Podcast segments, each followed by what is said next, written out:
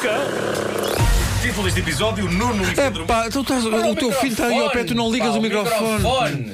Nem, por- nem o meu próprio estava ligado. Vou ligar agora. Vai, Carrega, Pedro, carrega, carrega. Já está, já está ligado. Fala lá, Pedro, fala, fala, Pedro, fala. Título deste episódio: Nuno e Pedro Marco passam em revista a humanidade e os próprios dinossauros. Bom dia, pai querido e maravilhoso que tem ideias estúpidas. Nesta parte das ideias estúpidas ele acrescentou, claro.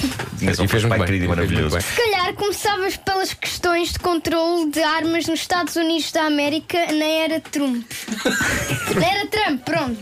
É isso. Bom, posso começar por aí, sim, Pedro. Eh, pois bem, a, a questão do controle de armas nos Estados Unidos é coisa que gera polémica valente, polémica envolvendo pessoas que têm armas, o que é sempre um risco, porque essas pessoas depois ficam com vontade de disparar balas contra as pessoas que são contra as armas e se calhar algumas delas disparam mesmo, porque as pessoas são capazes de tudo. E a prova de que são capazes de tudo é esta nova polémica que está a acontecer envolvendo a famosa NRA, a National Rifle Association, a Associação Americana de Malucos por Armamento, e malucos aqui é de facto a palavra-chave. O que aconteceu agora é que uma marca americana de geleiras, a Yeti, que é muito usada por membros da NRA quando vão à caça e que tinha negócios diretos com a NRA, decidiu acabar com esse negócio e, e- e pronto, e basicamente foi isto. E tratando-se de membros do NRA, a maneira como eles lidaram com esta nega é qualquer coisa de pasmar. Basicamente, eles começaram a rebentar com as geleiras a tiro e a pôr os vídeos no YouTube. e eu vi alguns desses vídeos e eu tenho de dizer: não se pode dizer que haja ali uma única pessoa. Com um ar, digamos, sensato. não, não há, não há.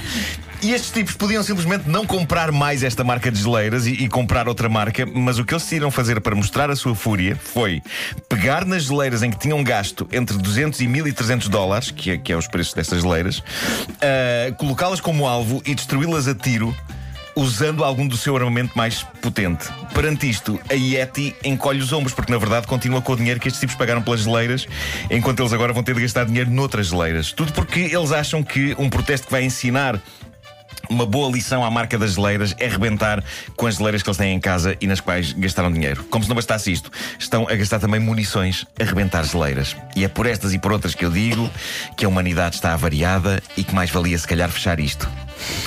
E agora, notícias de dinossauros com Pedro Marco. Notícia de última hora: um novo estudo faz uma revelação chocante. Afinal, os dinossauros não, con- não conseguiam deitar a língua de fora. Isso é de facto bombástico, Pedro, Não. pois eh, em vários filmes e ilustrações ao longo da história, as línguas dos dinossauros são visíveis. Pois, mas é estupidez. De acordo com um professor da Academia Chinesa de Ciências, Vamos, vamos dizer o nome desse professor? Zheng Li. Obrigado. De acordo com o professor Zheng Li, da Academia Chinesa de Ciências, a língua do- dos dinossauros estaria colada à parte de baixo das suas bocas, como acontece hoje com os crocodilos. Estou bem pasmado. E mais, e mais, este professor diz que esta descoberta pode, eh, pode explicar várias coisas, como por exemplo as origens de voo dos pássaros. Como assim, Pedro? Isso agora dá muito trabalho de explicar.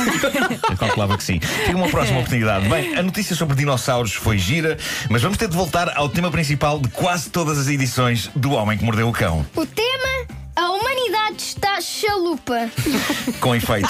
Ah, isto aconteceu ontem na Flórida, nos Estados Unidos. O passageiro de um serviço de transportes começado por U e acabado em R e que no meio tem B. Ah, o, o passageiro estava no banco de trás a fazer aquilo que boa parte das pessoas que estão a ser transportadas nesses carros ou noutros hoje em dia fazem. Sim, estava de olhos postos no telemóvel. Com o polegar pica, pica, pica, pica no ecrã, a escrever mensagens para ver eh, e a ver o Facebook e o Instagram. E foi então que o condutor do carro lhe chamou a atenção para o facto de ele estar agarrado tanto tempo ao telemóvel, o que parece simpático da parte do condutor da viatura. Parece! Só que o condutor chamou a atenção do passageiro para ele largar o telemóvel apontando-lhe uma pistola. Odeio quando isso acontece. Foi o homem que mordeu o cão. Bom dia! Muito bem.